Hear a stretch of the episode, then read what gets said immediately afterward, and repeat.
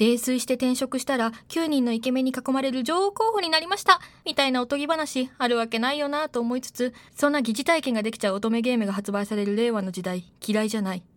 痛快乙女ゲーム通信。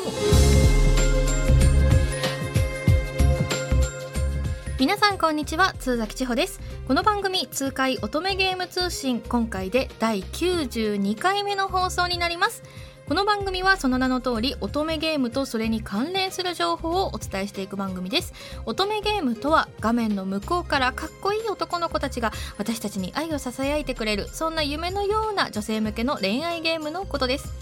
今回特集させていただきますのはアンジェリーク・ルミナライズでございます、えー、先月5月に発売したばかりの新作乙女ゲームなんですけれどもアンジェリークシリーズの18年ぶりの最新作ということで注目を集めております。アンジェリークといえばですね94年に発売された乙女ゲームの金字塔ともいえる歴史ある作品ですので発売すごく楽しみにしてたよ待ってたよという方もいらっしゃいますでしょうし、まあ、今回から初めて情報候補になりますっていうあの新規ユーザーの方もいらっしゃるかなと思いますのでね。今日はいろいろお話を聞いていきたいと思うんですけどもどなたにお話をお伺いするかと言いますとですね。本日スタジオにゲストでお越しいただいておりますのが光栄テクモゲームスルビーパーティーブランド所属の伊藤明子プロデューサーでございます。もう私も緊張してもうどうにかなりそうなんですけれども。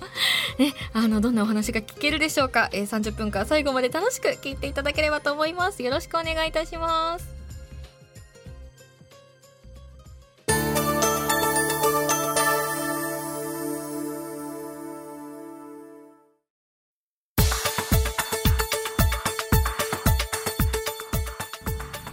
改めまして本日スタジオにはこの方にお越しいただいております自己紹介お願いいたしますはい、えっ、ー、と光栄テクモゲームスルビーパーティーに所属しております伊藤です。アンミナに関してはプロデューサーを行っておりました。よろしくお願いします。ますはい、えー、伊藤さんはアンジェリークシリーズ今回のアンミナ以外にも関わっていらっしゃるということなんですけれども、はい、はい、えっ、ー、とアンジェリークのスペシャル2っていうのところからシナリオで入って、はい、その後のアンジェリーク天空のレクイエムというものとアンジェリークトロワの2つに関してはメインシナリオっていう役割を、はい、はい、あの追ってやらせていただきました。今回はシナリオとプロデューサーで、はい、やりました。はい、ということで私はアンジェリークシリーズはもうちょっとにわかかなと思って申し訳ない気持ちなんですけどあのルトゥールから入ってはいでゆら先生とあの美月先生のコミカライズ読んで、楽しかったですね。あのコミカライズすごい良かったと思います。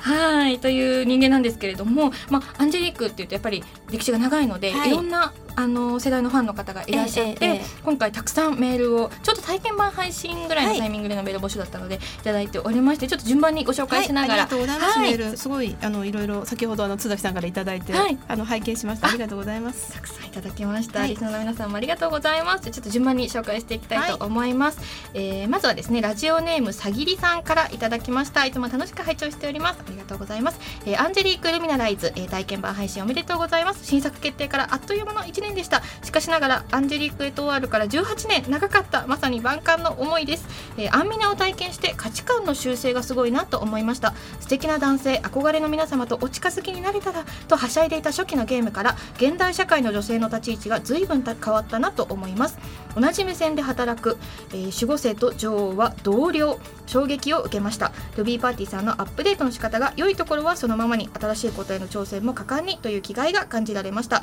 今回の令和版アンジェリークを制作するにあたり特にこだわった部分があれば教えてほしいですというメールをいただいております。ありがとうございます。もう一つちょっと同じような質問来てるのでご紹介しますね、はい、えー、ラジオネームゆうきアットネオロマ大好きさんからいただきました須崎さん伊藤明子さんこんにちは。こんにちは。えー、1994年のスーパーファミコン版からプレイしているので27年応援しています。この令和の時代に新作が出ることを大変嬉しく思っております、えー、たくさん質問いただいたんですけれどもその中から、はい、アンジェリークは乙女ゲームの先駆け金字塔ですね、えー、恋か使命かというキャッチフレーズで、はい、仕事か恋愛かを自ら選び取る当時の女性向けゲームは斬新でまた価値観の提示もし新しい道を作られました、うん、今回アンミナに託されたメッセージやテーマはどのような観点を大事にされていますか？ルビーパーティーさんが提示される新しい世界を楽しみにしています。というメールをいただいたんですけれども、は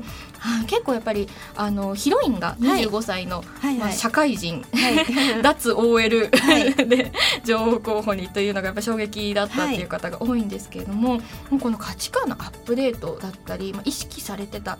レイヤー版のアンジェリークのテーマだったりっていうのはどういうところですかね。一番最初にやっぱ作る時に、アンジェリークがその、まあとにかく歴史が長いっていうのは、良くも悪くも知らない方にとっては名前は知ってるけど、はい。私のものではないっていう意識の方がやっぱり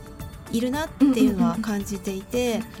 どの方にも私のものであるって思ってほしかったんですよね。そうするといろんな考え方だったり、まあ、側面だったり絵だったり中身だったり今生きてる人たちに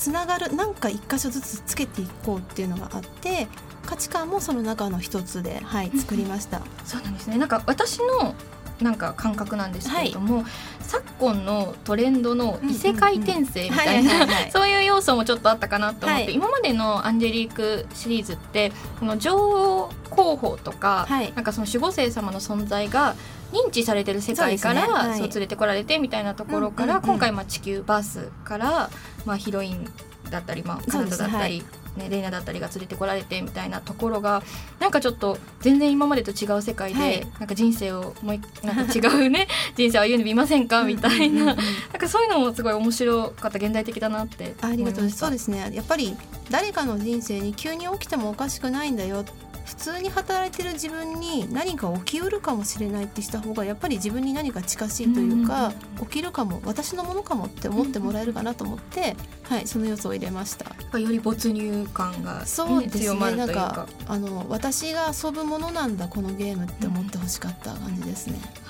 ありがとうございます。え今回その声優さんのキャスティングについても、なんかあのこういう声をいただいていてさっきと同じあのゆうきさんという方からなんですけども、アンミナの声優さんのオーディションやキャスティングでのエピソード裏話やこういう点を、えー気をつけて選んだというお話があれば教えてくださいということで、はい。私がその本職が割と演劇作ってる人間なので、やっぱりあの土屋さんとかい七海さんの起用ってすごい嬉しくてなんか嬉しい意外性というかだったんですけれども、そうなんかちょっとこの辺のエピソードがもし聞ける範囲であったら、えっと、最初はやっぱりあのオーディションをしたんですけど、はい。あの音響監督の菊田さんという方にとてもお世話になって、はい。で、まあ、アンジェリークらしい結局やっぱり言っても聖地うんうん。低い都市っていうファンタジーの世界にいる神のような存在っていう声を探すっていうのは 簡単なことじゃないよって、うん。でやっぱりなんだろうなキャラに合っていていろいろ演じができて、しかも全部違う感じの声を出すっていうので、うんまあ、とにかく一番最初に光と闇の守護星をまず決めようねっていうふうに言われて、その2人のキャラクターに関してオーディションをしたんですね。でやっぱ一番最初にもうゆえを決めなきゃいけないっていうのがあって、ゆえのオーディションって2日間やったんですけどまあいろいろ聞かせていただいた中で。まあ、ゆえ土屋さんのゆえを聞いた時にあもうこの人がいいこの人が一番合ってるなっていうかもうそのものだなっていうふうに思えたのでじゃあ菊田さんに土屋さんでお願いしたいですっていうのをお話しして、じゃあこうしようこうしようって。で、えー、と七海さんもやっぱりお会いしてキャラクター読んでもらった時に何の違和感もなくて、あノアだなっていうのがあって最初にそのオーディションをする前に必ずその人だっていう人が一人必ずいるはずだだからそれだと思ったらそれで言ってっていうふうに言われていたので菊田さんにもうじゃあ土屋さんと七海さんにお願いしたいですっていうのを言って。で2人まず声を決めてから、まあ、菊田さん声どう割り振ろうかなっていうので考えてくださるので、こういう感じがどうかなとか。あ。と例えばそのバージル役の宮崎さんとかだと、ゆえのオーディションに来てくださったんですけど、はい。もう菊田さん最初からバージル読ませようと思ってんだとかっていうふうにおっしゃっていて あそうなのと思って、うん。でその場で急遽あのスタジオで打ち出しをしてバージル読んでもらったらすごく合っていて あまあじゃあバージルはもうあの宮崎さんお願いしましょうみたいな感じでもうその場で他のキャラクターだけど決まった人も何人かいました。うん。はい、音響監督さんってすごいですよね。ね。はい。やっぱりお耳が超えていらっしゃるから。そうですね。でやっぱうん。絵も見ていただいて、うん。特に菊田さんが気にするのがこここのなんていうのかな。胸の厚さはい。と首の太さとかを見てこの体格ならこの声しか出ないからこうとか体育会系だったら息が長く続かなきゃダメだからこうとかっていうのでそこも含めて選んでくれていてあこう体育会系だな。肉体使うんだな役者さんってやってすごい思いました。はい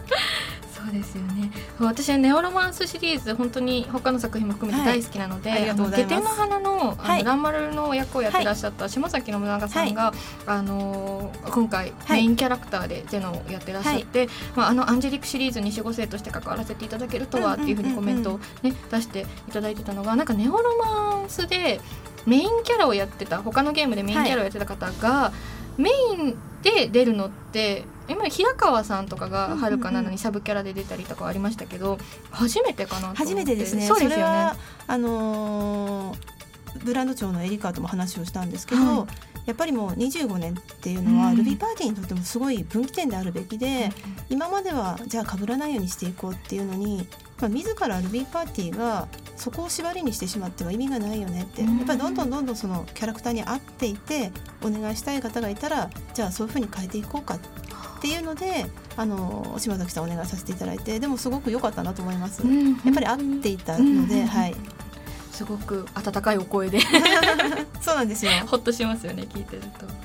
はいありがとうございます、えー続いてなんですけれども、はい。まあ、その令和らしいというか今時のその施策もすごく話題になっていてあ例えばあ、はいはい。の人気漫画の「マキとマミ上司が衰退ジャンルのはい歌仲間だったんですね。はい。はい。とのコラボですとか、はい。あと SNS でキャラクターがまあたくさん宣伝をしていたりっていうことだったりとかがすごく面白かったっていう方が多くて、ありがとうございます。えーはちょっとメール一通ご紹介させていただきますね、はい。えーラジオネーム博多のタンデムライダーさん。いつもありがとうございます。仙台か茨城かとまた博多っていう哈哈哈哈哈田崎さん伊藤プロデューサーこんにちは。いつも楽しく拝聴しています、はい。えーアンジェリークルミナライズ発売おめでとうございます。新作決定の情報に湧いてからあっという間に発売日を迎えたように思います。ということで、まあのーたくさん熱いメールをいただいたんですけれども、はい。まあ特に書いていただいたのが改めて SNS の力の凄さを見ましたということで、うんうんうんまあ、これからもね、ね。楽しい羊サイラスや守護生様方からの発信を楽しみにしています。私自身も楽しみながらまた SNS の怖さ誤った情報の拡散や一人歩きなども、えー自覚しながら多くの方にアンミナの楽しさを伝えられるようにしていきたいと思いますという素敵なメあッセージをいりがとうございます。ただきました。が、まあ、こういういろんな仕掛けだったり、はい。まあコラボだったりっていうのもあの、まあ、狙ってもちろんやってらっしゃると思うんですけど。そうですね。やっぱなんだろうなあの巻きマギについては、はい。もう最初から宣伝の担当が、うんうん。あの最初の頃にも明らかアンジェリークのネタを書いてくださっていたんですよね。それで面白いねっていうのでルイパーティーの中でも話になっていて、はい。でコラボでやっぱ漫画書いてもらえませんって言われた時に、うこれは面白いなと。やっぱりすごく愛情を込めて漫画書いてくださってる方で。こういう方と組んで思いが伝えられたらいいなっていうのでお願いをして、あの今でも覚えてますよそのお会いしてあもうこの方だったらお願いしたいなっていうのですごく、はい、楽しくやれました。はいで SNS はなんだろうな本当お客様と話を直接してるわけじゃないんだけれども、空気感を一緒に共有してもらえるなっていうのがあって。とにかくお客様はやっぱり今このメールにも書いてくださってるんですけど、もう SNS に慣れていらっしゃって、こちらが提示したものに対して乗っかり方ももう本当に分かった上で遊んでくださっているなっていう感じですよね。そうですね。その一緒にやってくださってる感じはすごくあって、でやっぱちょっと違う方向に行くんであればやっぱり違うかなっていう反応になったりするし、喜んでくださってればそれが分かるしっていうので。なんだろうな私としてもすごく楽しかったなと思います。あの個々人の一一人とやるっていうわけではなくて全体となんですけどなんとなくなんとなくあるんですよね。全体的にこのタイトルに対して興味を持ってくださってる方の意思として伝わってくるのでそれはあの一緒にやった方がなんだろうなゲームできたよこんな感じなんだよ見てねやってねっていうよりもよっぽど楽しいかなって、うんそのやっぱりゲームを作るっていうのはエンターテインメントであって全てにおいて関わったり興味を持ってくれた瞬間から楽しんでもらいたいと思っているのであの SNS はそれに対してすごく有用なツールだなと思って、はい、それで結構使いました。本当に。今後もねまたいろんなツイートがあるのかなと思って、そうですね。は、はい。い楽しみにしてありがとうございます。ありがとうございます。それではちょっと後半のコーナーでもですね、はい。えーまだまだちょっとご紹介しきれないほどメール来てますのでどんどんあの紹介していきたいと思います、よろしくお願いします。